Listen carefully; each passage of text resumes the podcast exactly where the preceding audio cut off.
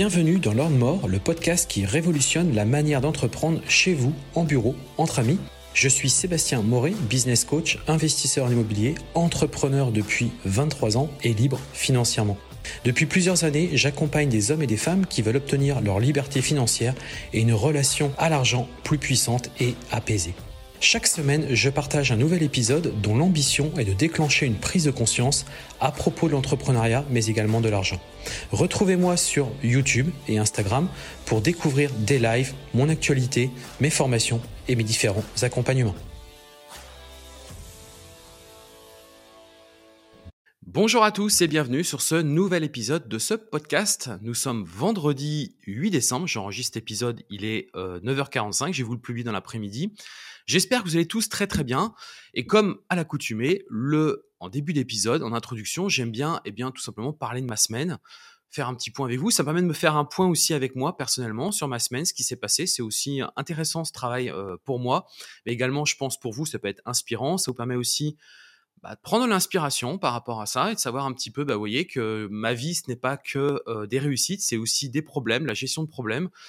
J'ai envie de vous dire quelque part, c'est un petit peu le quotidien d'un entrepreneur, puisque on est là pour résoudre des problèmes, et c'est ce qui fait d'ailleurs qu'on avance et qu'on a des résultats qui sont eh bien différents et qui sont aussi des résultats que peut-être certaines personnes n'auraient pas parce que bien évidemment ils s'inscrivent dans une logique un petit peu passive et au contraire dès qu'ils ont un problème ils ont plutôt tendance à les contourner, à les fuir alors qu'au contraire si vous les résolvez eh bien vous avancez tout simplement. Donc on va commencer par ça. Alors euh, cette semaine pour faire assez simple, donc vous le savez, j'ai fait l'acquisition d'un immeuble. Donc là, on est en train d'aménager tranquillement eh bien, le rez-de-chaussée de cet immeuble avec ma conciergerie, puisqu'on va transférer le siège social de ma conciergerie dans ce nouvel immeuble. C'est pas très loin, c'est dans le centre-ville. Et pourquoi on fait ça? Tout simplement parce qu'on a arrêté le bail qu'on avait donc sur le précédent, euh, comment dirais-je, sur le, précédent lieu où on était avec la conciergerie. Et ce lieu, ce n'était finalement que le lieu où on avait aussi eh bien, récupéré des sous-locations. Donc c'est vrai que c'était un bail relativement souple qu'on pouvait arrêter à tout moment. Tout simplement parce qu'on avait récupéré eh bien un immeuble, il y avait pas mal d'appartements dedans qu'on a récupéré en sous-location, il y en avait 19 et en dessous eh bien on avait au rez-de-chaussée, on avait un bureau qu'on louait ponctuellement, on avait aussi un espace pour la conciergerie. Tout ça, on rend les clés au propriétaire et on arrête et ça nous permet eh bien de switcher et de passer sur mon immeuble. C'était pas du tout prévu au départ, honnêtement, j'ai même pas eu l'idée de faire ça. Et puis c'est mon associé qui me dit bah pourquoi on se met pas tout simplement au rez-de-chaussée de ton immeuble? J'ai effectivement c'est une bonne alternative et du moins on va commencer comme ça et puis on verra les choses comment elles vont, évoluer. D'ailleurs, je en profite aussi pour vous le dire, on a arrêté euh, effectivement, euh, on a arbitré, on a arrêté des sous-locations. Pourquoi? Et dans, dans cet immeuble, puisqu'il s'est avéré que cet immeuble nécessite un énorme investissement euh, financier pour faire quelque chose de propre. Tout simplement parce que c'est un immeuble qui a été rénové, à mon sens, trop rapidement, avec beaucoup de défauts euh, dans, dans, cet immeuble. Alors, le propriétaire n'est pas forcément d'accord avec ça, mais c'est notre ressenti et on a, eu, on a été confronté à beaucoup de problèmes au quotidien. Depuis, ça fait deux ans qu'on a ces appartements, on n'a eu que des problèmes. des problèmes de chauffage, des problèmes d'électricité pas suffisantes, des problèmes d'eau, des problèmes aussi de qualité dans la finition. Et le propriétaire nous dit, c'est vrai qu'on avait discuté auparavant, voilà, pour que ça soit quelque chose de propre, il faut, en gros, faut mettre un budget de 40, 50 000 euros pour derrière, bah, remettre tout ça un peu à l'heure du jour, mettre de la peinture, réinvestir dans des, dans des meubles. Euh, enfin bref, en gros, faut réaménager tous les appartements. Aujourd'hui, on n'est pas prêt à le faire parce qu'on a fait nos petits calculs et on se dit que même si on investit ça, on n'aura pas le retour espéré. Et, et on le sait parce que dans cet immeuble, il y a, en fait, c'est c'est un immeuble complet, c'est comme si c'était un hôtel, et il faudrait limite le réfléchir comme un, lieu hôtelier.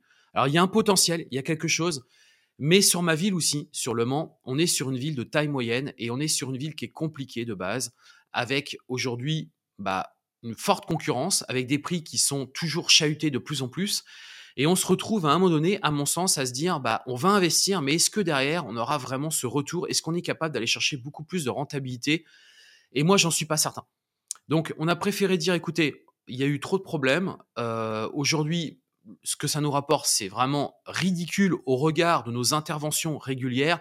On est toujours là pour gérer des incidents, ça mobilise des personnes en permanence. On se dit stop, on arrête le chantier, on rend les clés et donc du coup, eh bien, on a transféré tout simplement la cause. ça aura lieu la semaine prochaine, on fait l'état des lieux la semaine prochaine. D'ailleurs, on a quelques craintes sur la restitution de la caution, puisque le propriétaire a commencé à nous dire qu'il allait peut-être retenir une partie de la caution parce qu'il y a ci, parce qu'il y a ça, nous on n'est pas forcément d'accord. Donc je sens que ça va être encore des sujets assez compliqués. Mais j'ai envie de vous dire, c'est le quotidien d'un entrepreneur, on est là pour résoudre des problèmes. ça se saurait, c'était tout simple, tout facile. Et j'ai envie de vous dire, d'ailleurs, ça sera le sujet de ce, de ce podcast, puisque effectivement, est-ce que euh, comment faire de l'argent facilement? Est-ce que c'est facile de faire de l'argent? C'est vraiment l'idée, c'est ce qu'on va parler sûrement dans cet épisode. Donc vous allez voir que rien n'est facile, bien évidemment, et j'ai envie de vous dire quelque part, tant mieux, parce que si c'était facile, comme un adage le dit, et comme on me l'avait dit à une époque, et on y reviendra dans cet épisode, si c'est si facile, pourquoi tout le monde le fait pas? Donc voilà. Euh, donc ça, c'est euh, la première chose. Hier soir, j'ai fait un webinaire qui était juste excellent sur la sous-location. Vous étiez hyper nombreux. Donc on voit qu'il y a un vrai engouement sur la sous-location. Beaucoup de personnes se posent des questions sur la législation, sur... Bon, ça y est, on le sait, je vous l'ai déjà dit, et c'est en train de se confirmer. Il va rien se passer sur 2024.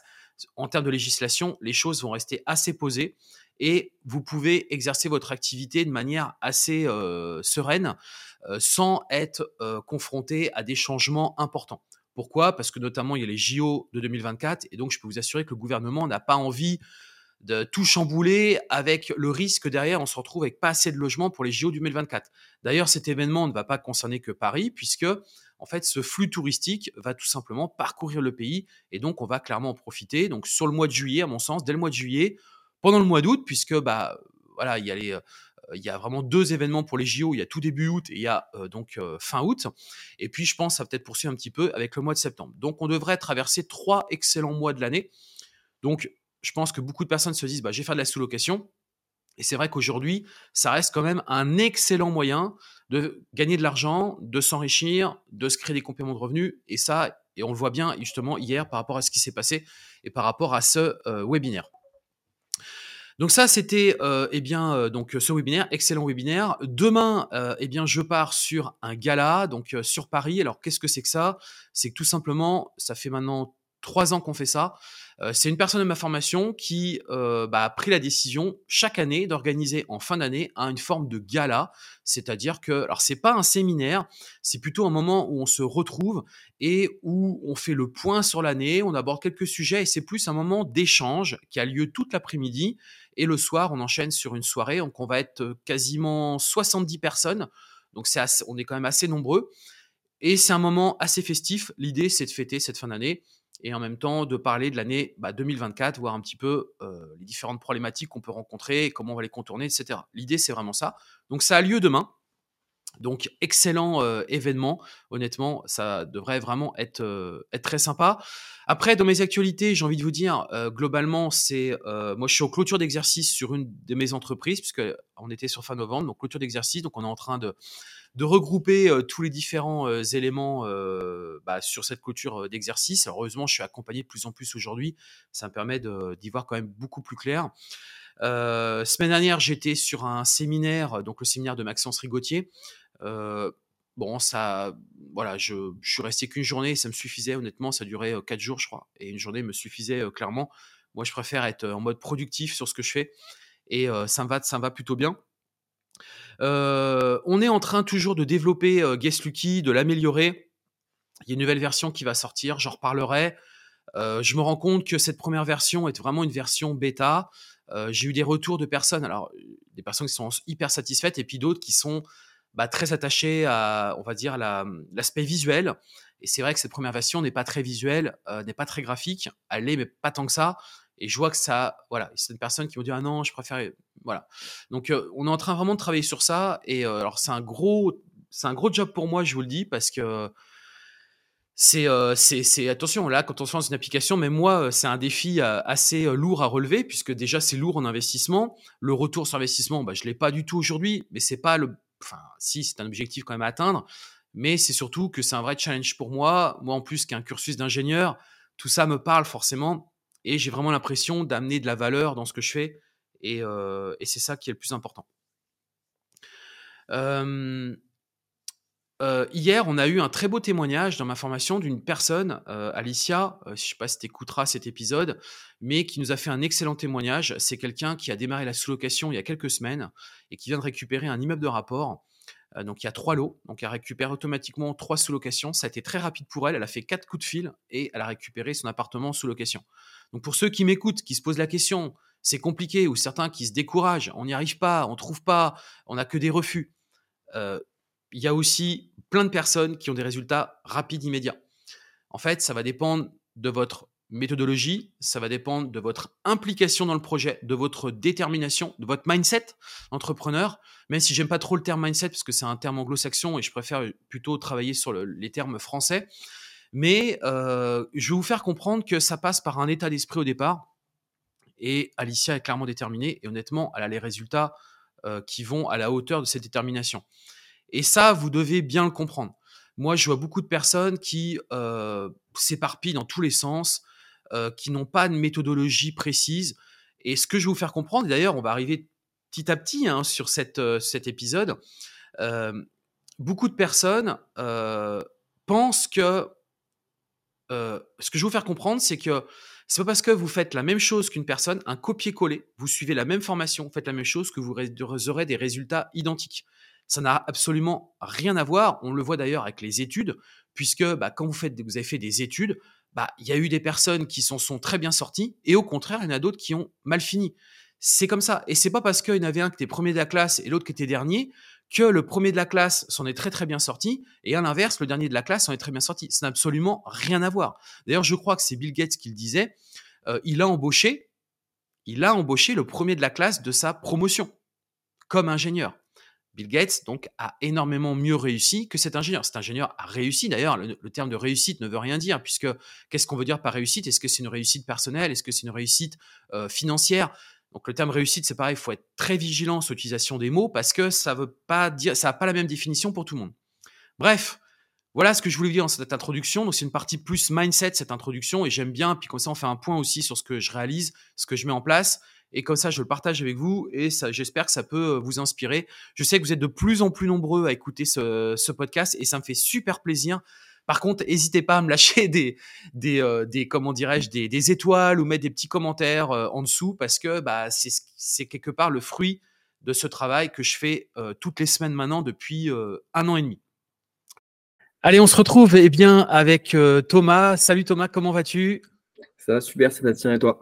Ouais, très bien, je te remercie. Alors Thomas, je vous le représente puisque c'est quelqu'un que j'avais déjà euh, interviewé sur un épisode d'un podcast. Euh, Thomas est un investisseur. Euh, il a investi dans pas mal de pas mal de logements et je crois même d'immeubles. Mais je te laisserai je te laisserai compléter ou corriger si je fais quelques petites erreurs de présentation. Et puis c'est surtout que Thomas, eh bien, a une très bonne analyse du marché aujourd'hui et notamment puisque c'est le cofondateur d'une application qui s'appelle donc euh, l'e-box, et puis on y reviendra un petit peu dans cette euh, interview. Et c'est aussi eh bien l'e-box le cœur finalement d'une formation qu'on avait lancée et que j'ai lancée sur 2023 autour de l'investissement locatif. Au cœur de cette formation, eh bien, on a intégré une licence justement d'utilisation eh bien, de cet outil. Thomas, je vais te laisser rapidement compléter si j'ai oublié quelques informations euh, concernant cette présentation. Et surtout, aujourd'hui, l'idée de cette interview, c'est qu'on parle d'immobilier, d'immobilier sur 2024. Comment toi, tu vois le marché? Euh, parce qu'il y a plein de questions. Euh, le marché en ce moment est compliqué pour obtenir des crédits bancaires. C'est aussi que beaucoup de gens se posent la question est-ce que finalement ça va pas baisser? Est-ce que les projets sont toujours aussi rentables comme ça pouvait l'être il y a un ou deux ans? euh, il y a aussi l'histoire du DPE. Est-ce qu'il faut se précipiter sur des passoires thermiques ou au contraire, est-ce qu'il faut encore attendre? Bref, il y a beaucoup, beaucoup, beaucoup de sujets et je pense que tu es la bonne personne pour y répondre puisque tu as déjà tu es investisseur IMO et puis c'est aussi qu'avec cette application, je pense que vous avez une bonne visibilité sur ce qui se passe et puis je sais aussi que vous êtes aujourd'hui eh bien de plus en plus en contact avec de nombreux investisseurs et c'est ça qu'on va euh, discuter euh, aujourd'hui.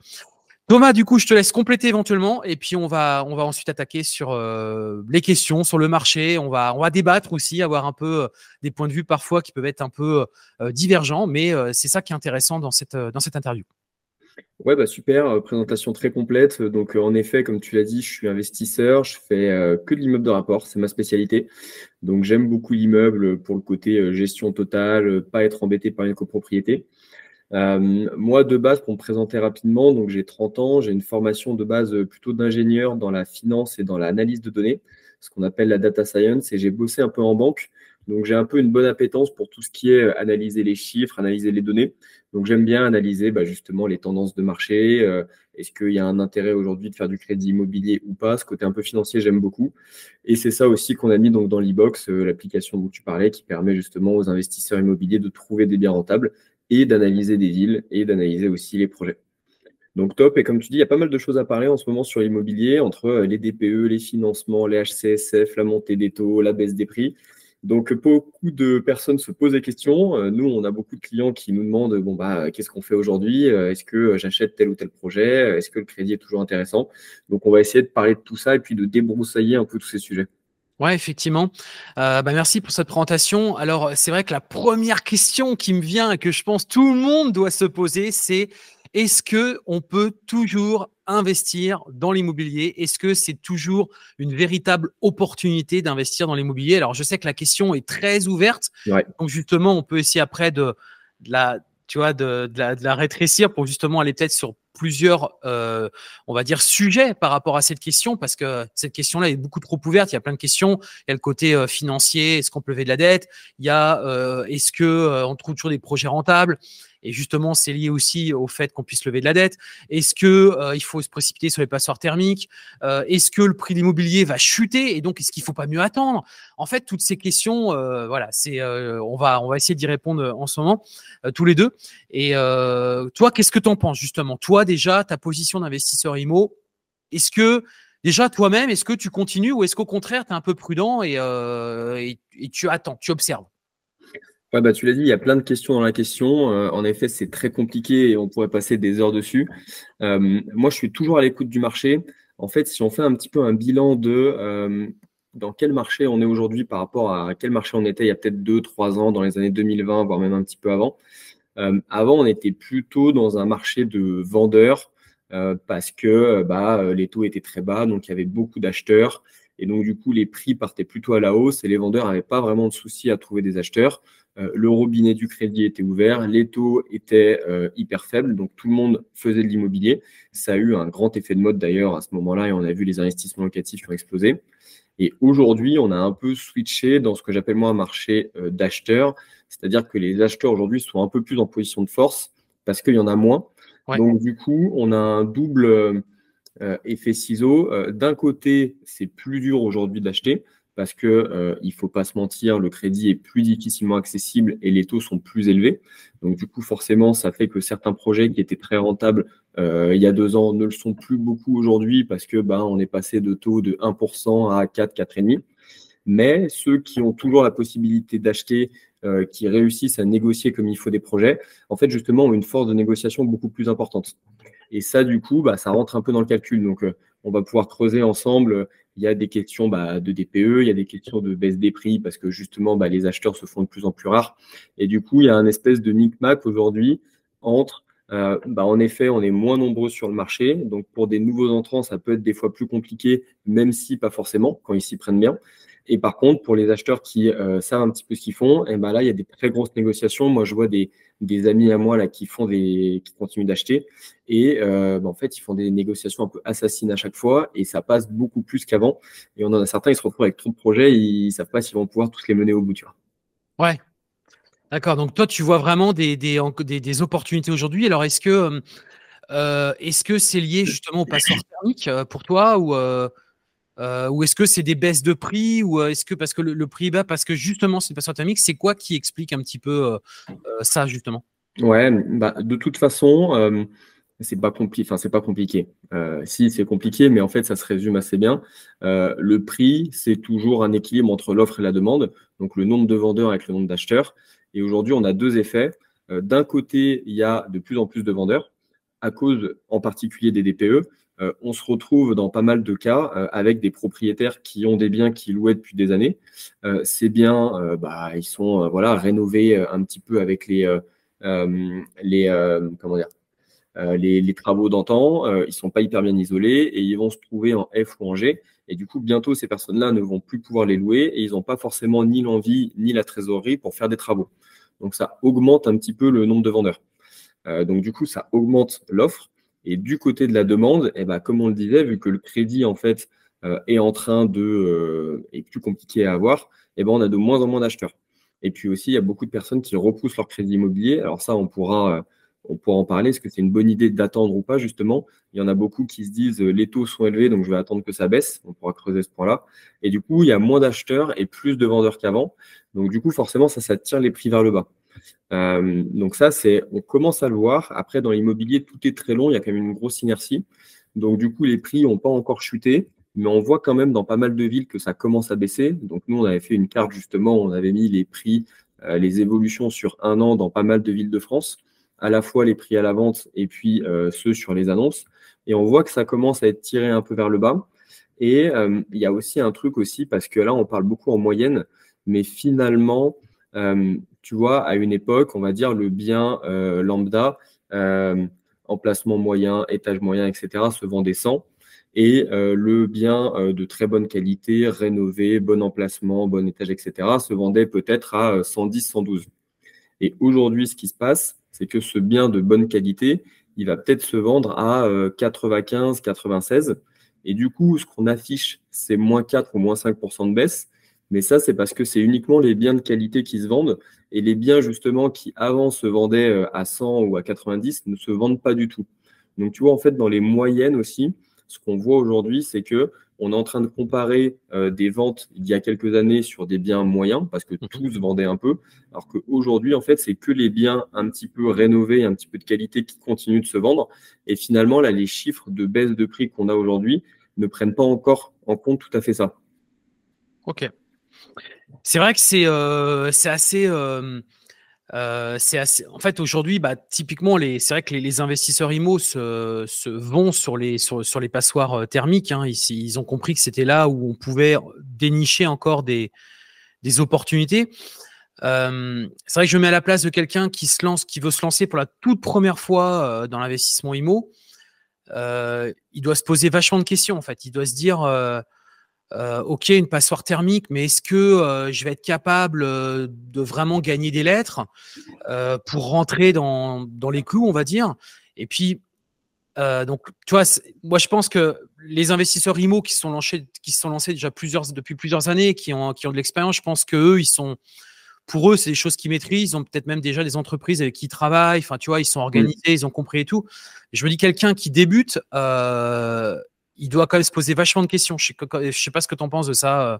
Ouais, je suis, d'accord. C'est vrai que quand tu as déjà fait des travaux avant, euh, surtout si tu avais l'habitude d'acheter des projets avec des gros travaux, bon, bah, en fait, quand tu es euh, sur un truc qui est totalement ravagé, bah, dans tous les cas, tu vas refaire du placo, tu vas refaire l'électricité et en fait, bah, tu faisais déjà un peu d'isolation. Alors peut-être que maintenant, on est un peu plus vigilant tu vois, moi maintenant, je mets beaucoup plus de VNC euh, hygro réglables, alors qu'avant, je mettais des VNC classiques parce que bah, pour le DPE, ça a une importance. Euh, tu mets peut-être un petit peu plus d'épaisseur de laine, mais on avait déjà l'habitude de faire ces travaux un petit peu en partant de zéro. Euh, pour quelqu'un qui se lance, qui n'avait pas forcément prévu de faire autant de travaux et juste dire je vais prendre un appartement à rafraîchir avec un petit coup de peinture et puis juste peut-être changer la cuisine, Bon, bah ça, maintenant, ça devient de plus en plus compliqué euh, parce que bah, si ton appartement est sur un mauvais DPE et que tu n'as pas prévu de changer quelque chose au niveau fenêtre, euh, VNC, euh, isolation, et eh ben, en fait, du coup, tu vas rester dans ta mauvaise note et tu vas pas pouvoir louer. Donc, du coup, en fait, ça t'incite aussi à aller sur des projets avec gros travaux parce que tu pourras plus les négocier. Ou alors, il faut attendre que justement ces vendeurs-là, qui ont des appartements, c'est un peu les appartements que j'aime pas trop, moi, tu vois, c'est des appartements, c'est ni fait ni à faire. C'est-à-dire que c'est pas non plus une ruine. Le truc est à peu près propre, mais globalement, c'est vraiment une déco euh, des années 70, euh, c'est pas isolé. Et au final, que tu es ça ou un plateau, c'est presque pareil, tu vois. J'exagère parce que dans tous les cas, tu vas devoir tout replaquer, euh, remettre à niveau, enfin, tu vois. Bien sûr. Et, le problème, c'est que les propriétaires de ces biens-là se disent, bah attendez, mon bien, il n'est pas non plus dégueu, on peut y vivre et tout. Alors oui, tu peux y vivre en tant que propriétaire, tout ça, mais déjà, tu n'as plus le droit de le louer et puis le truc a vraiment 30 ans. Et ces gens-là, il faut encore un petit peu de temps avant qu'ils comprennent que, bah, effectivement, en fait, un appartement dans cet état-là, ça vaut pas beaucoup plus cher qu'un appartement en plateau brut. Tout à fait. Tout à fait. Est-ce que tu penses, toi, que le prix va dégringoler euh, Parce qu'il y a, voilà, tout le monde en parle plus ou moins. ça fait quand même un an qu'on le dit que ça va baisser. Finalement, ça n'a pas baissé tant que ça. Ça a baissé un peu, mais c'est pas. de toute façon, moi, je reste convaincu que si ça baisse, ça va. faut pas pas croire qu'on va avoir des baisses de moins 50%. Mais euh, Est-ce que tu penses, je sais pas, sur 2024, que ça peut pas baisser peut-être de 10, 15, 20% encore Est-ce que tu vois, est-ce qu'il n'y a pas un risque encore que ça, que ça baisse justement, vu qu'il n'y a pas assez de, on va dire, d'acheteurs aujourd'hui sur le marché? Ouais, ouais, ouais, je suis, je suis d'accord avec ça. Alors après, c'est toujours dur de prédire le futur. Euh, mais mon intuition là-dessus, c'est que déjà, comme on l'a dit un peu en intro, aujourd'hui, les biens qui se vendaient 112 euh, ou 110 euh, il y a quelques années se vendent aujourd'hui 95, 96. Donc on a déjà une grosse dizaine de pourcents de baisse sur ces, sur ces biens-là. Je pense que ça va se répercuter aussi sur les biens moyens et sur les biens de mauvaise qualité. Après, on reste dans l'immobilier. Euh, des baisses de 50% sur l'immobilier, ça n'a jamais existé et je ne pense pas que ça existera. Même quand on regarde les différentes crises, au final, ça fait une petite vague vers le bas, mais ça remonte tout de suite derrière. Donc euh, là-dessus, à long terme, de toute façon aussi, l'immobilier, il faut le voir comme du long terme. Hein. L'idée, c'est pas de faire un coup, euh, ou alors on est marchand de biens et c'est un autre métier. Euh, moi, je pense que ça va continuer de se propager un petit peu sur tous les biens. Il y a beaucoup de vendeurs qui n'ont pas encore euh, capitulé, qui sont encore un peu têtus. Et du coup, bah, ces gens-là, pour le moment, bah, ils bloquent un peu les ventes. On voit d'ailleurs que les volumes de ventes ont diminué par rapport aux années précédentes, même si on reste sur des volumes qui sont intéressants. Hein. Je crois qu'on va finir l'année là pas loin d'un million de ventes. Donc, il reste quand même une très bonne année en 2023. Donc, je pense que euh, une baisse de 10-15% généralisée, ça ne me paraît pas déconnant. Maintenant, il y a aussi le côté géographique. Euh, tu as des zones qui baissent beaucoup. Euh, nous, on le voit par exemple à, Lyon, à Paris, ce genre de ville qui avait beaucoup augmenté. Mais tu as des villes du sud, par exemple, qui restent hyper dynamiques. Et moi, je vois à Nice, euh, à Marseille, à Montpellier, ça continue d'augmenter parce que c'est des trucs voilà, qui, sont, qui attirent beaucoup de monde, surtout de la résidence principale. Et malgré que tu aies de moins en moins d'acheteurs, tu as beaucoup de gens qui ont beaucoup d'argent dans ces régions-là, qui n'ont pas forcément besoin du crédit et qui continuent d'acheter donc, il faut vraiment aussi regarder euh, à la région en fait euh, la dynamique du marché. Ouais, alors c'est là où je te rejoins aussi parce que euh, c'est très fortement lié aussi à, si vous voulez, parce qu'il faut bien comprendre que quand on parle d'immobilier, et quand on parle d'acheter l'immobilier, etc., euh, faut pas oublier que, euh, alors j'ai pas les stats en tête, peut-être que tu les as. Euh, aujourd'hui, les, les, les, acquisitions, c'est principalement pour des résidences principales. Hein. Nous, les investisseurs IMO, on reste minoritaire. Hein. Faut pas croire que le marché repose que sur les investisseurs IMO. C'est beaucoup de la résidence principale. Je crois que c'est pas une vente sur deux ou plus que ça, je crois même. Euh... Ah, c'est plus que ça, ouais, parce que déjà à l'époque où ça se passait bien, euh, l'investissement locatif, ça représentait 25% des ventes à peu près. D'accord, voilà. Euh, tu vois, en 2020-2021. Et aujourd'hui, je crois que les baisses de volume, ils parlent de 40%, si je dis pas de bêtises. Et en fait, dans ces 40%, quand tu creuses un peu, tu en as 75% euh, qui sont euh, de baisse d'investissement locatif et tu en as 25% qui sont de baisse de résidence principale. Ouais. C'est sûr que les investisseurs sont de moins en moins présents.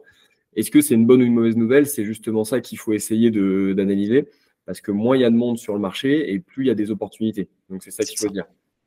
Alors le truc, c'est que bah, c'est vrai que l'investissement euh, immobilier, euh, et d'ailleurs quand, on avait créé cette formation, ça avait toujours le, vent en poupe. Aujourd'hui, ça l'a beaucoup moins euh, parce que bah, quand on dit investissement immobilier, la deuxième chose dont on parle immédiatement, c'est l'accès eh bien, au crédit pour lever de la dette. Puisque ce qui fait la force d'un investissement immobilier, c'est que bah, finalement, vous constituez un patrimoine bah, sans votre propre argent. C'est-à-dire que vous ne mobilisez pas votre propre argent, c'est l'argent des banques d'un côté pour lever du crédit, lever de la dette, et de l'autre côté, c'est le locataire, puisque le locataire eh bien, rembourse tout simplement indirectement eh bien, votre loyer.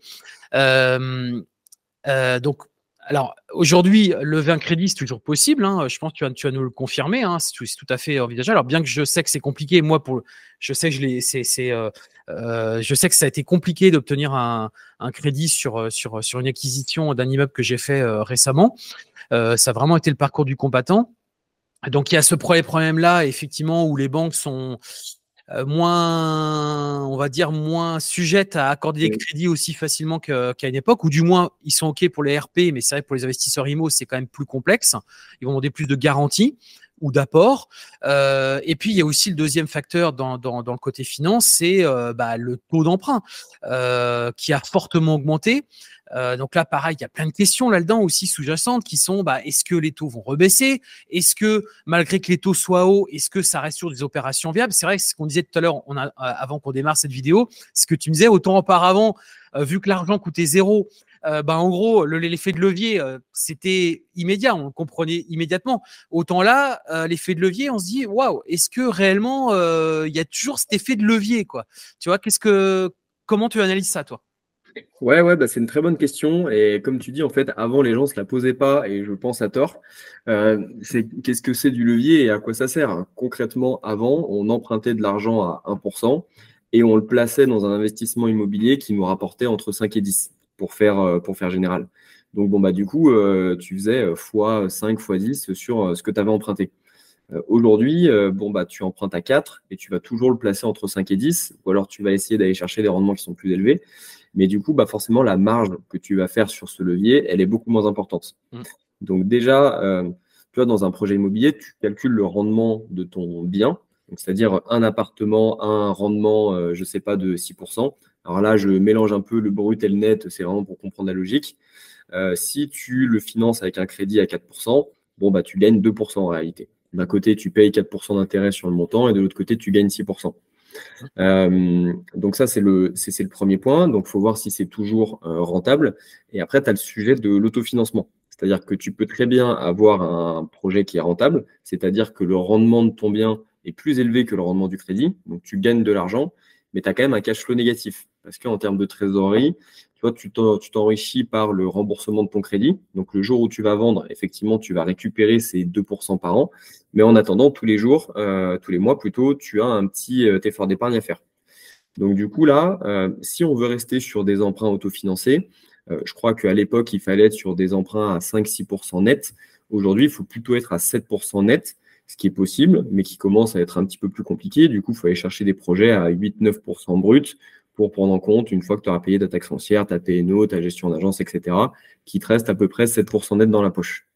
Donc ça, c'est un petit peu déjà la notion de savoir bon, bah, quand est-ce que le crédit est intéressant, euh, quand le rendement du bien est plus élevé que bah, le rendement du crédit. C'est là qu'on euh, gagne de l'argent de manière globale, et que ce soit dans l'immobilier ou que ce soit dans d'autres placements. D'ailleurs, hein, tu as des personnes qui font de l'investissement en bourse, ils peuvent faire ce qu'on appelle du levier bon, bah, ce levier va leur coûter un certain pourcentage de ce qu'ils empruntent et ils espèrent qu'après, avec cet argent, bah, ils vont récupérer plus d'argent dessus.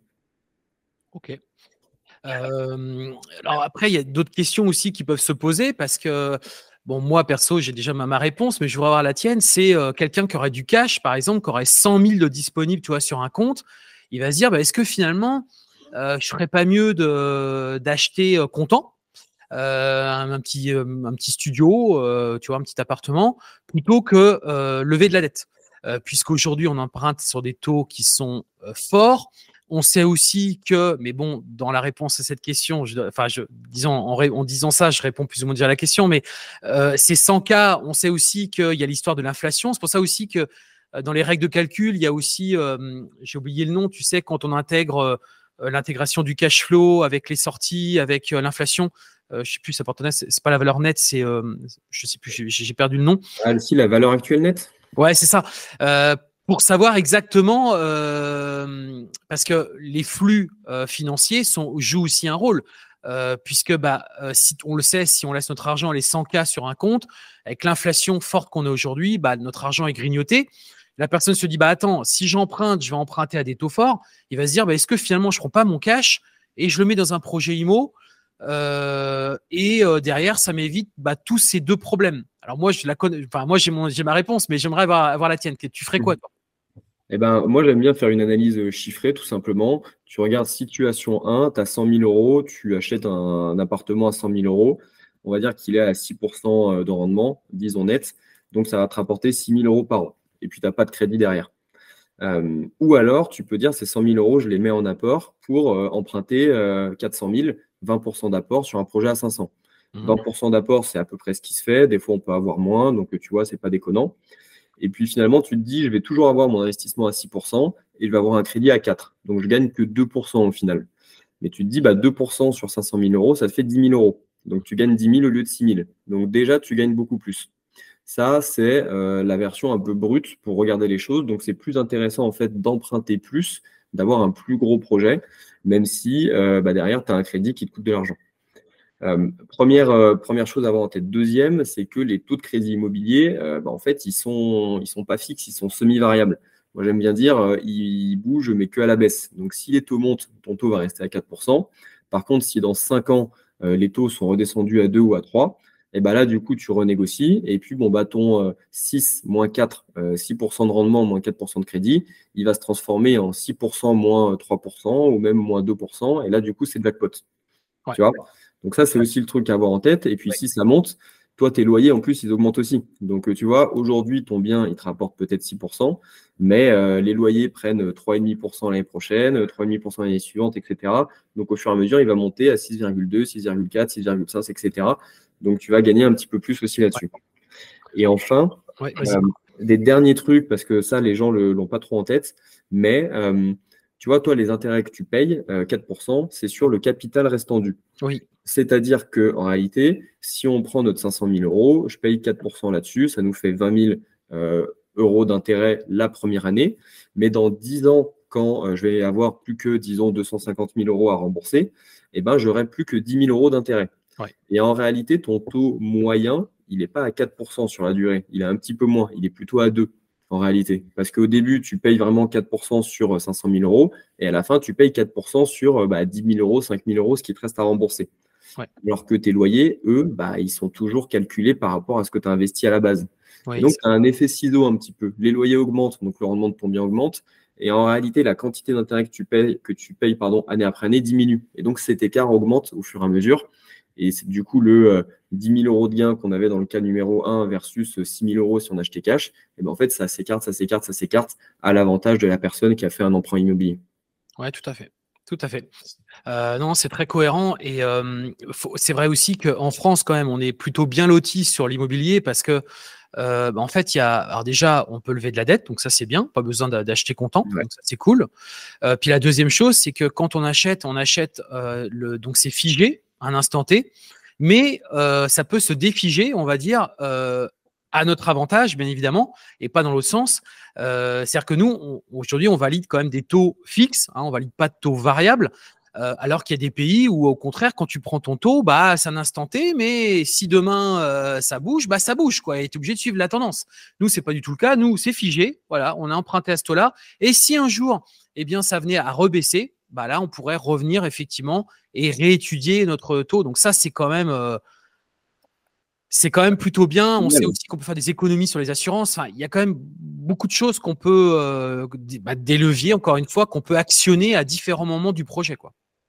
Exactement, ouais. Et ce dont on ne se rend pas compte, c'est que, comme tu dis, nous, quand on va faire un remboursement anticipé parce qu'on va partir euh, à la banque concurrente ou qu'on va renégocier, les indemnités que nous applique la banque sont majorées et majoré très bas, c'est six mois d'intérêt.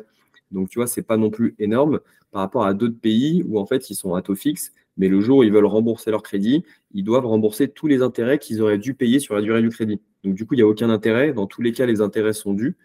Et en France, on a cette chance d'être hyper limité. C'est très protecteur envers l'emprunteur. Et du coup, bah, ça permet, comme tu dis, bah, de baisser son taux si jamais ça nous arrange. Et puis, si les taux montent et que euh, finalement on se retrouve à 6-7%, eh ben, on sera bien content d'avoir emprunté à 4. Ouais, tout à fait. Alors, là, on a vu toute cette partie-là. N'hésite pas d'ailleurs, si tu as des choses que tu veux préciser que j'aurais peut-être pu oublier, ne faut surtout pas hésiter. mais je pensais aussi qu'on aurait pu parler un peu de, bah, de la crise du logement.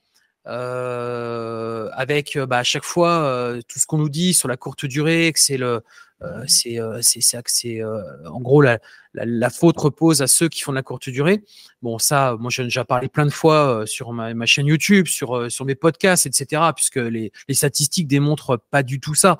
même si sur certaines régions, bien évidemment, que ça a des impacts forts et lourds, mais c'est pas du tout représentatif de ce qui se passe réellement sur le territoire national. Euh, d'ailleurs, je te laisserai euh, prendre la main là-dessus si tu veux en parler un peu.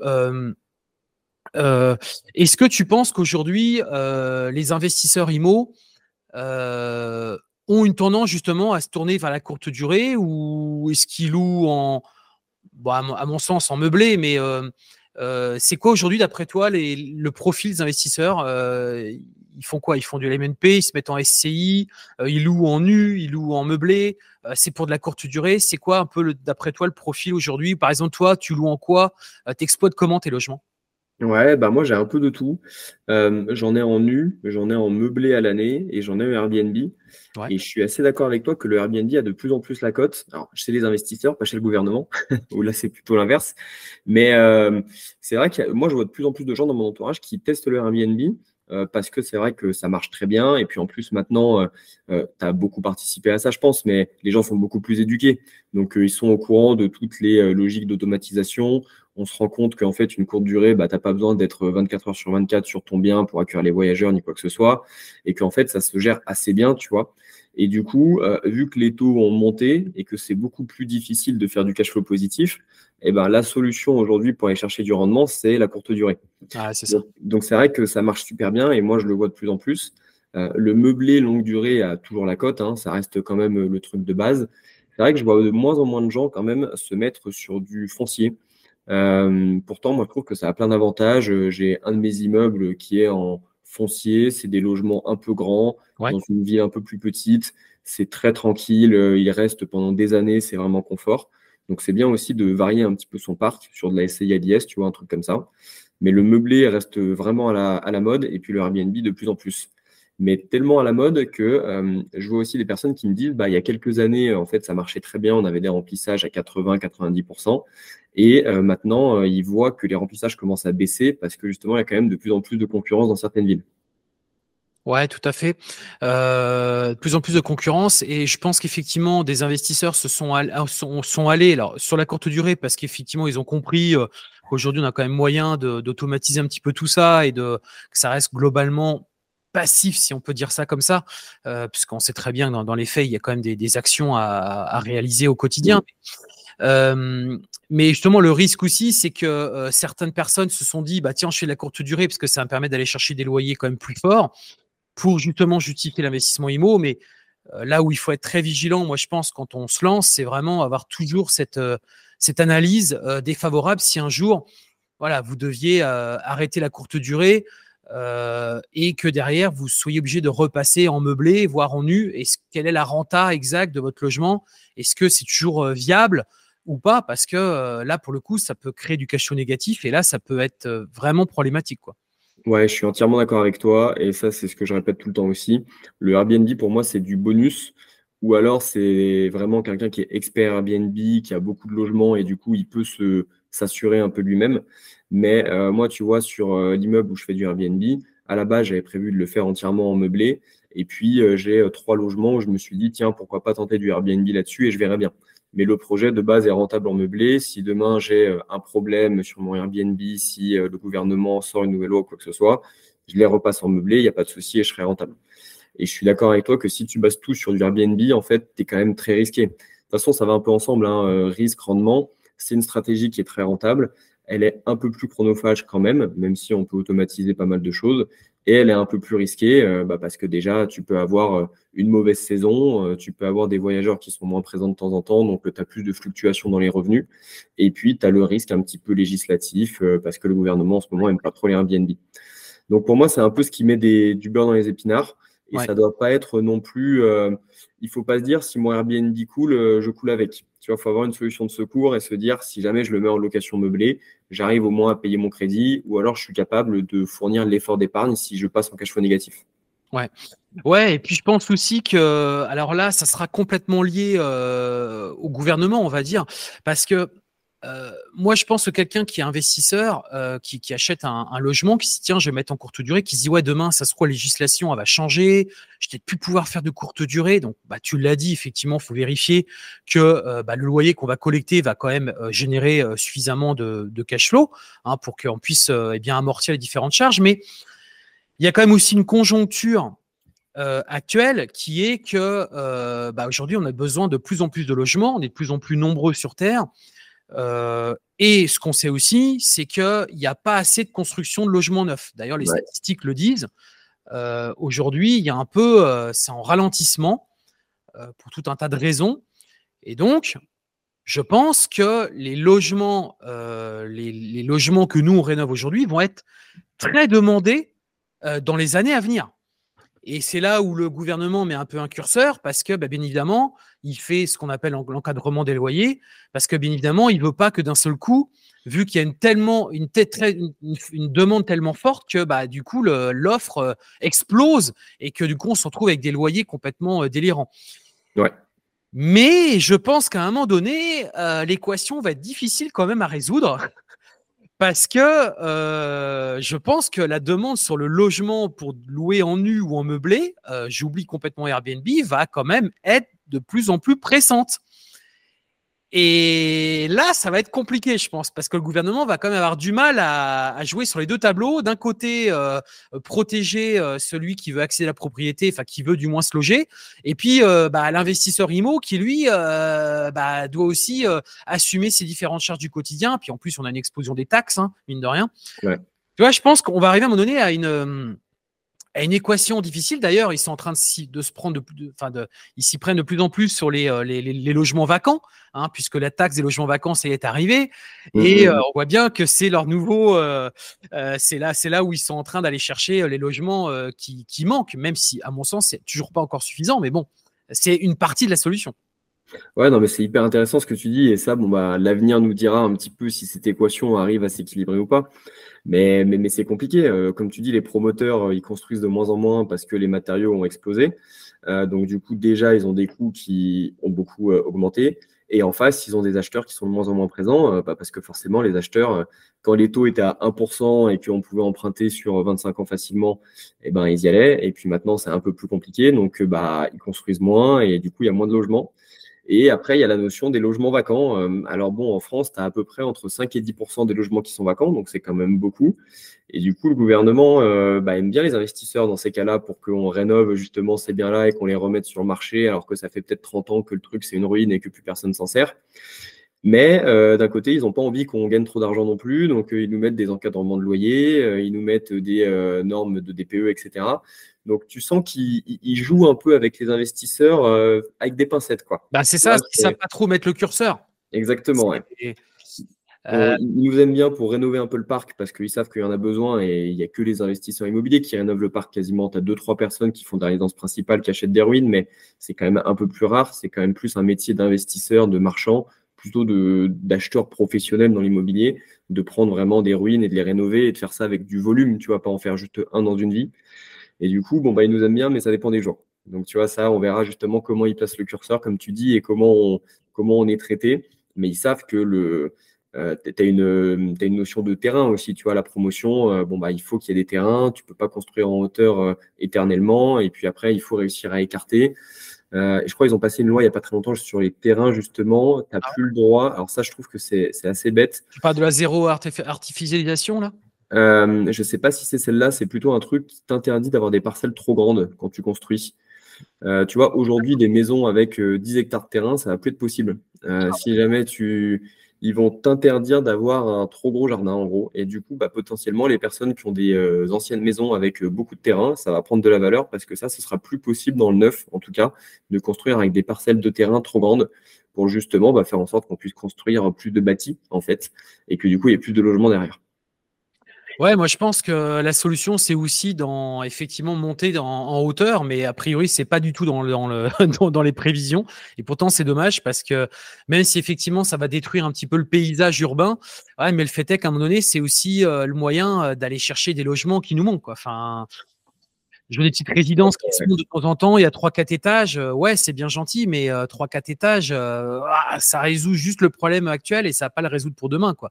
Et mais je pense que personne n'a aussi le courage de, prendre ça vraiment, euh, parce que là, c'est un engagement sur euh, plusieurs décennies, quoi. Tu vois, c'est. Ah oui, oui c'est sûr, ouais. C'est sûr, c'est sûr. Et puis bon, le, souci qu'ils ont, je pense, euh, enfin, tu as des contraintes quand même un peu de, génie civil. Je pense que tous les immeubles ne peuvent pas être montés à 5-6 étages de plus. Il faut que tu aies des fondations qui puissent tenir. Elles n'ont pas été forcément prévues pour 10 étages quand ils en ont construit 4. C'est ça. Et puis, tu as une notion aussi d'un peu de préservation du patrimoine. Aujourd'hui, quand tu as des appartements, des immeubles pardon, qui sont surélevés, bon, bah, tu vois, le dernier étage, il n'est pas comme euh, le reste, tu vois. Et par exemple, à Paris, ils vont pas s'amuser à surélever euh, dans des immeubles haussmanniens parce qu'ils vont vouloir garder ce charme-là, etc. Tu as un côté touristique aussi.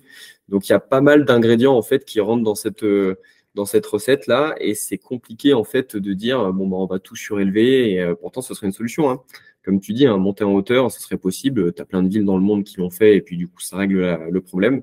c'est ça. Mais tu as un côté très culturel en France qui, je pense, bloque pas mal le gouvernement pour autoriser justement des surélévations on, voit rarement des surélévations de plus de un ou deux étages, je trouve. Euh, T'envoies des fois, voilà, tu as une dent creuse, tu rajoutes un étage, euh, ok. Mais des vraies surélévations où tu rajoutes 3-4 étages, il faut déjà que ce soit possible, mais j'en ai quasiment jamais vu. Ouais, c'est vrai, c'est vrai. Euh, en tout cas, euh, ce qui est sûr, c'est que bah, l'immobilier va rester au centre des préoccupations dans les prochaines années. Hein. Ça l'a toujours été, mais je crois que ça va être l'aide de, de, plus en plus. Donc, ceux qui se posent la question, bah pour moi, l'immobilier, ça reste quand même un pilier aujourd'hui. Enfin, je veux dire, avoir un toit sur sa tête, c'est comme euh, si on vous disait demain, est-ce qu'on va pouvoir toujours manger à notre faim? Enfin, vous voyez ce que je veux dire C'est bah, pour moi, ça reste les besoins primaires. Euh, c'est très risqué l'immobilier de manière générale sur du long terme. C'est pas un actif qui peut s'écrouler, qui peut disparaître. C'est comme tu dis, il y a de plus en plus de monde, la population augmente, il y a une crise du logement qui est évidente. Donc le logement sera toujours utile. Il y a pas de, pour moi, il n'y a pas de doute là-dessus. En tout cas, au moins pendant 50-100 ans. Après, on ne sait pas peut-être, mais. C'est ça.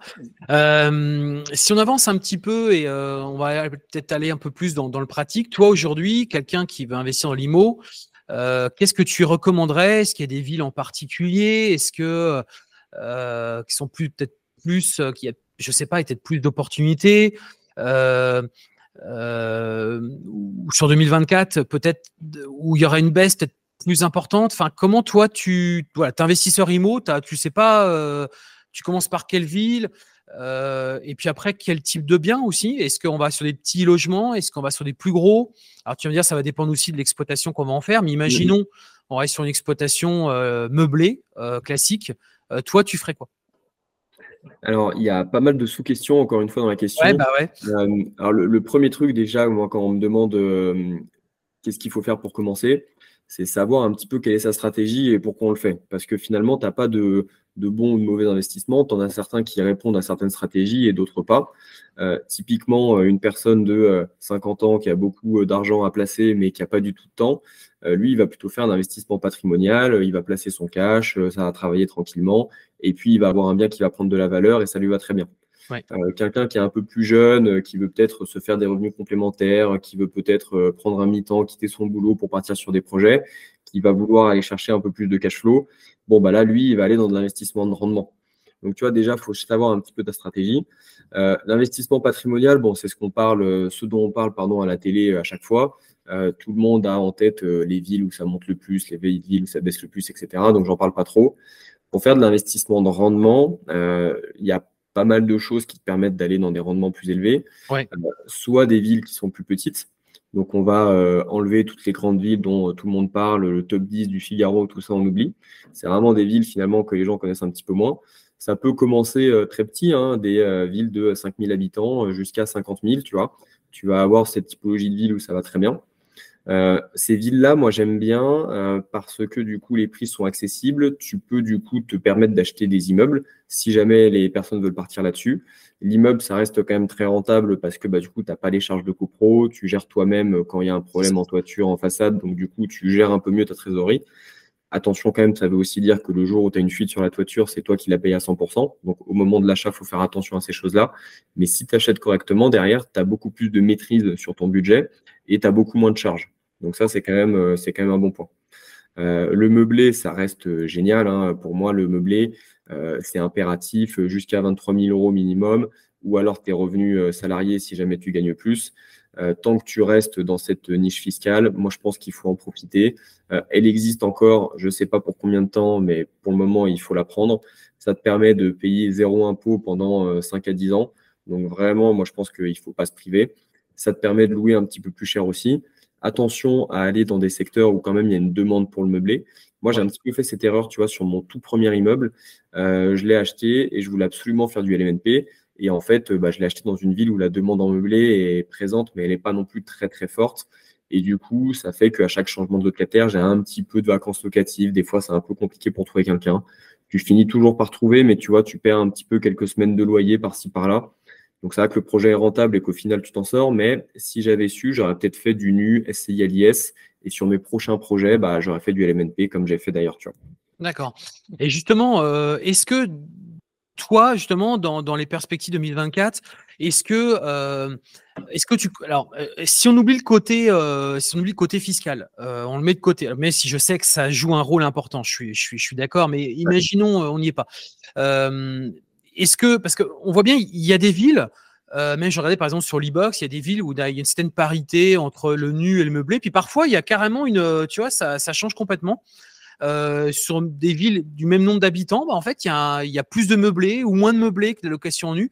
Est-ce que tu penses, toi, que à terme, euh, dans les années à venir, pas forcément que sur 2024, est-ce que tu penses que les gens euh, voudront plutôt être sur des meublés que sur des, locations nues Est-ce qu'il n'y a pas un changement aussi Parce que moi, bah, quand j'étais gamin, location meublée, on n'en parlait pas beaucoup. Ouais on voit qu'elle a poussé. Alors, c'est vrai qu'il y a eu le LMNP qui a énormément favorisé ça, mais au-delà de ça, euh, par rapport à l'offre et la demande, comment tu vois ça? Comment tu ressens, toi? Ouais, eh ben, je suis d'accord avec toi. Moi, je pense qu'il y aura de plus en plus de meublés et les gens auront de plus en plus envie de meubler. Et c'est marrant parce que ça, en fait, c'est un phénomène euh, qui, se, qui se voit dans pas mal de domaines. Tu vois, euh, il y a une époque où on achetait des DVD, aujourd'hui on a Netflix, donc on loue la partie film. Euh, le leasing euh, automobile marche de plus en plus, donc les gens achètent de moins en moins leur voiture et la louent de plus en plus. Et je pense que pour les meubles, c'est pareil, on achète de moins en moins nos meubles et on les loue de plus en plus dans une location meublée. Et en fait, c'est euh, ouais, il y a un changement d'usage un petit peu chez les jeunes où on est de moins en moins propriétaires et de plus en plus locataires. Et du coup, bah, ce côté confort d'avoir des logements meublés, surtout qu'aujourd'hui, il y a beaucoup de personnes qui font des logements meublés très qualitatifs avec des trucs super sympas. C'est pas le truc meublé euh, par mamie avec une table, une chaise et puis un lit euh, vraiment limite. Donc du coup, en fait, les gens sont très bien là-dedans et puis ils aiment bien. Les gens sont de plus en plus mobiles, surtout la jeune génération et ça leur plaît bien en fait d'avoir euh, bah, ce type de logement où euh, bah, voilà, s'ils ont envie de partir, ils peuvent, ils n'ont pas besoin de faire un déménagement. Et du coup, je pense qu'il y aura de plus en plus de demandes. Après, il y a aussi de plus en plus d'offres, euh, justement grâce au côté fiscal. Donc, il faut voir si ça s'équilibre ou pas. C'est ça la grande question, moi je pense pour 2024, mais plutôt même pour 2025-2030, plus à long terme. Ouais, c'est ça, je suis assez d'accord avec toi parce qu'effectivement, cette, cette génération actuelle, on est vraiment dans cette nouvelle ère où euh, bah, aujourd'hui, on est très mobile, euh, on change très facilement de travail. Euh, puis c'est vrai qu'aujourd'hui, tous les emplois qu'on voit sont beaucoup des emplois quand même. Alors même s'il il nous faudra toujours des emplois manuels, bien évidemment, et que ça, c'est indéniable, mais il y a quand même beaucoup d'emplois de plus en plus, on va dire, intellectuels, avec un ordinateur, etc. Donc les gens, finalement, ils se disent, bah attends, moi, je peux bosser de partout dans le monde. Euh, je me mets là, puis demain je vais à un autre endroit, ou alors je vais rencontrer quelqu'un, ou pour tout un tas de. Moi, je vois bien cette euh, société, effectivement, même, toi, tu as aussi la location de voiture de plus en plus qui se, qui se développe. Avant, on achetait tous notre bagnole. Maintenant, les gens, ils ont plus besoin de voiture. Ils disent autant que je la loue, euh, ça me coûtera. Et en fait, on a. Moi, je pense qu'à terme, il y aura de moins en moins de logements nus. on sera plus. Mais bien entendu, si on décorrèle ça de du côté fiscal, parce que le côté fiscal aussi euh, va, va, il forcément. Ouais, non, mais je suis d'accord avec toi. Et puis finalement, tu as un côté logique aussi de te dire, je suis locataire du logement, donc je sais que je vais pas y faire ma vie et je vais pas y faire non plus 10 ans. Et du coup, bah, pourquoi acheter des meubles que je pourrais pas forcément réutiliser après ou euh, tu vois, le logement sera pas forcément le même. Donc quand tu es propriétaire de ta résidence principale, mettre des meubles à l'intérieur, ça paraît tout à fait logique. Et après, quand tu es locataire d'un logement, bah, de plus en plus, les gens se disent, bah, c'est aussi logique de louer les meubles qui vont avec. Et puis, je mets juste un peu de déco à la limite pour euh, mettre à mon goût mais il n'y a pas besoin finalement que je rachète à chaque fois une table, des chaises, un lit, etc. Donc je suis assez d'accord avec ton analyse. Ouais. Ok. Euh, est-ce que tu as d'autres sujets que tu avais éventuellement imaginé, euh, que tu aurais bien aimé évoquer, euh, peut-être aussi sur ton retour, ton retour marché, ton retour du terrain? Ouais, bah écoute, il y a un truc, on en a parlé rapidement, on n'a pas creusé, c'est l'accès au crédit. Je fais un petit peu un bond en arrière, tu vois, on a parlé des taux qui étaient élevés, ce qu'il fallait toujours faire un crédit, tout ça. Euh, donc c'est euh, à supposer qu'on peut faire un crédit. Et tu as la notion de bah, aujourd'hui, oui, c'est plus difficile d'avoir des crédits immobiliers. Euh, bon, je pense que tout le monde, ceux qui vont écouter cette vidéo, sont un peu au courant du HCSF, etc. On va pas remettre une couche là-dessus. Mais du coup, maintenant, c'est vrai que c'est plus difficile de dépasser le 35% d'endettement.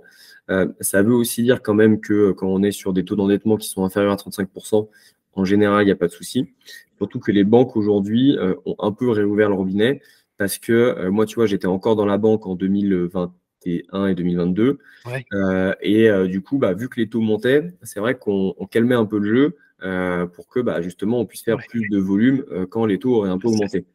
Aujourd'hui, vu que ça se stabilise un peu plus et que du coup maintenant les taux sont quand même assez élevés dans l'absolu et que la banque peut refaire une bonne marge, le robinet réouvre un petit peu et du coup il y a plus de crédits qui sont donnés.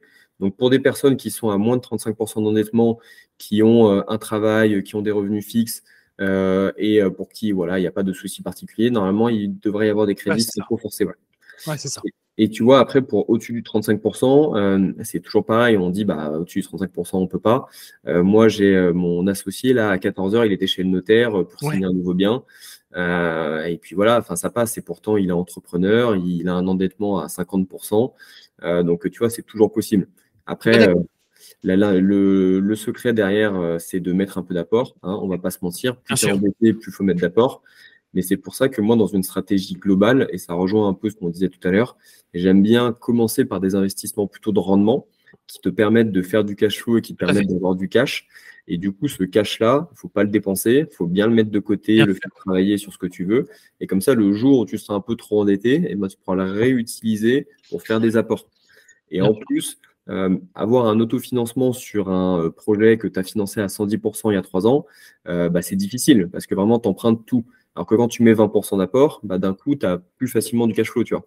Et donc, du coup, tu vas remettre tes 20% d'apport un peu régulièrement et puis tu vas récupérer des cash flows un peu positifs et puis ça va continuer d'alimenter la machine.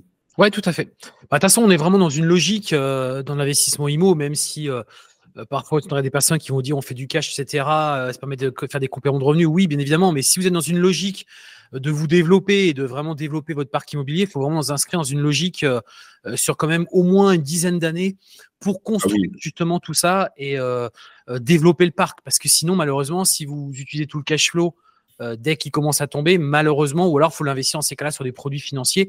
Mais en tout cas, euh, éviter de, de, de, se dire bah allez euh, je, je switch du côté euh, salarié et je me mets investisseur IMO comme on a pu voir à une époque. Mmh. c'est plus vraiment le cas. Euh, faut plutôt faire travailler cet argent de manière intelligente quoi. Ouais je suis assez d'accord. Faut faire attention parce que on, on va pas se mentir hein, dès que tu n'as plus de CDI c'est quand même plus difficile d'investir. Voilà c'est toujours possible, mais il faut avoir le cash derrière. Donc, il faut quand même que tu aies fait pas mal d'investissements avant qui rapportent bien.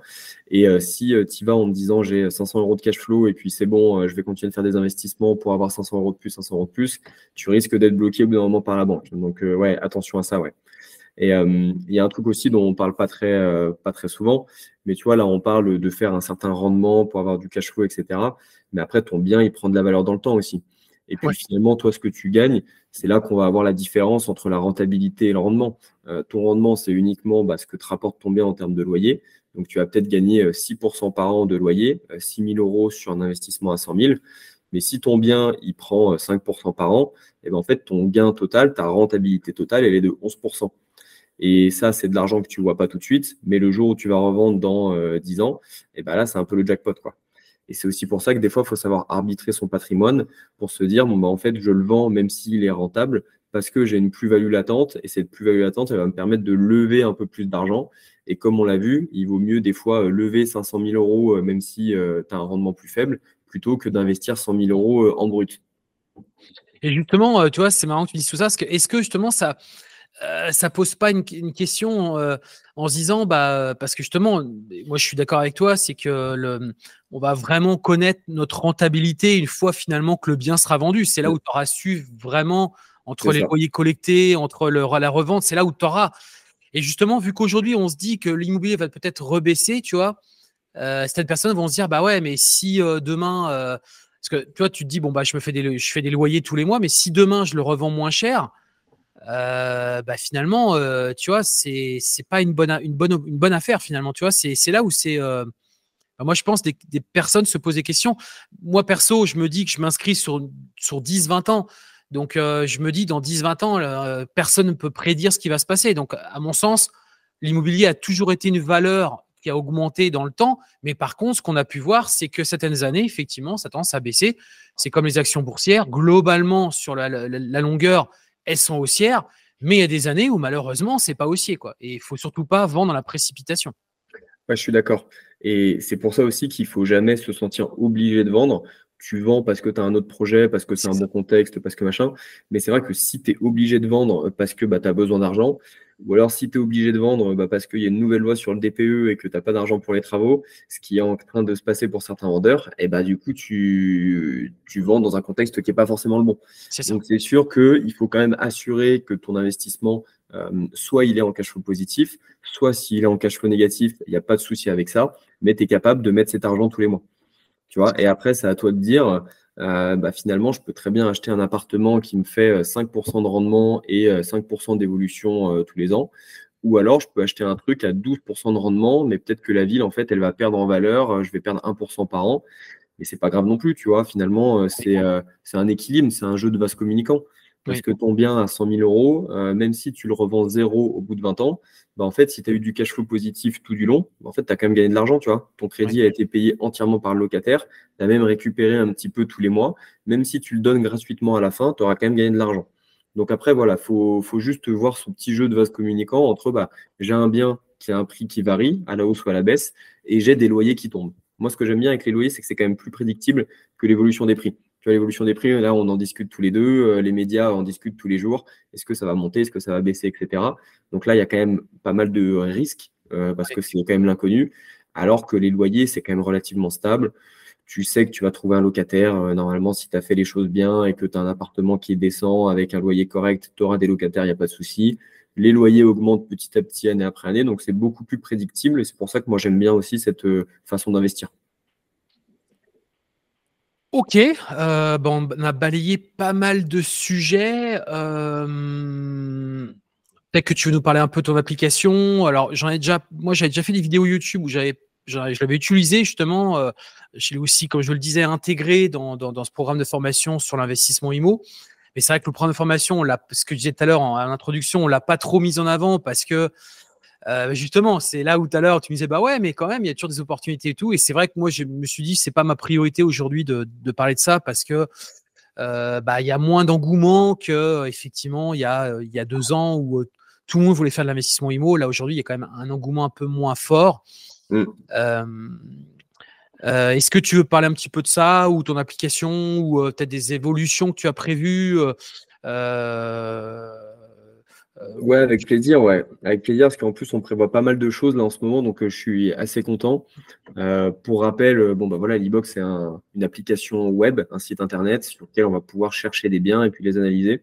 Et du coup, c'est vrai que l'intérêt, c'est que ça permet, on a mis un petit peu toute notre expérience d'investisseur et puis toute notre, notre analyse un petit peu d'ingénieur de données dans un site pour faire en sorte que la recherche soit la plus facile et la plus rapide possible. Donc du coup, on va retrouver euh, toutes les annonces du monde, enfin du monde de France sur le site, les Le Bon Coin, Se Loger, PAP, etc. Il y a 700 sites qui vont venir chez nous. Et ce qui est bien, c'est qu'on va pouvoir en fait les, euh, les filtrer de façon beaucoup plus intelligente. Tu vois, moi, à titre perso, je suis pas en recherche active aujourd'hui, mais j'ai toujours un œil sur le marché. Et du coup, je me fais des recherches sur e-box où je dis, ben, envoie-moi une alerte dès que tu as un bien qui sort avec un prix 20% sous le marché tu vois, on est capable d'analyser bah, le prix du marché, le prix de l'annonce, et tac, tu vois, on peut filtrer sur ce genre d'annonce. On peut identifier quand il y a des travaux aussi. Je dis, bah voilà, quand il y a un bien avec travaux, tu me le sors parce que ça, ça m'intéresse. Et ça permet de veiller sur le marché, en fait, de manière, euh, de manière totalement autonome. Tu vois, moi, j'ai quasiment rien à faire. Je reçois un mail de temps en temps avec une petite opportunité. Et puis, du coup, je vois si c'est intéressant ou non. Donc, ça permet vraiment de, euh, quand on est en recherche active, d'avoir des trucs qui sont beaucoup plus précis et de pouvoir, en fait, très rapidement trouver des annonces qui sont rentables, ce qui est l'horreur. Moi, je sais à titre perso, quand j'ai commencé, euh, quand il fallait passer des heures sur Le Bon Coin, sur Se Loger, sur tous ces sites, franchement, j'en pouvais plus. On voit trois fois la même annonce, il n'y a aucune info, etc. Donc là, l'idée, c'est vraiment que ça aille beaucoup plus vite. Et puis derrière, de faire tous les calculs aussi dans rendement, de cash flow, de fiscalité, un peu en automatique. Donc ça, c'est ce que ça fait. Dans les nouveautés, euh, déjà, là, on a notre designer qui est sur le front en ce moment même pour faire une petite version un petit peu euh, euh, aux petits oignons euh, avec pas mal de choses qui vont être beaucoup plus jolies et puis des nouvelles fonctionnalités qui vont arriver. Typiquement, l'analyse par quartier, tu vois, qu'on n'avait pas encore. Et ça, je trouve que ça va vraiment faire la différence pour les personnes qui investissent dans des villes qui sont un petit peu plus grandes. On va pouvoir chercher dans tel ou tel quartier, avoir les prix justement du quartier et pas de la ville. Donc, on va pouvoir dire, bah, ce bien-là, en fait, il est sous le prix du quartier. Et du coup, on va pouvoir isoler dans chacun de ces quartiers bah, les prix qui sont intéressants, les biens qui sont, euh, qui sont rentables. Donc ça, ça va vraiment faire du bien. On est en train de rajouter aussi des régimes fiscaux, typiquement le loueur meublé professionnel. On l'avait pas encore. Ouais, tout à fait. Et, bonne nouvelle, on a pas mal de nos investisseurs qui commencent à passer le mode de professionnel. Donc c'est que ça se passe bien pour eux, ça c'est assez sympa. Et du coup, on va pouvoir leur permettre de simuler leur fiscalité en LMP. Donc ça, c'est plutôt cool.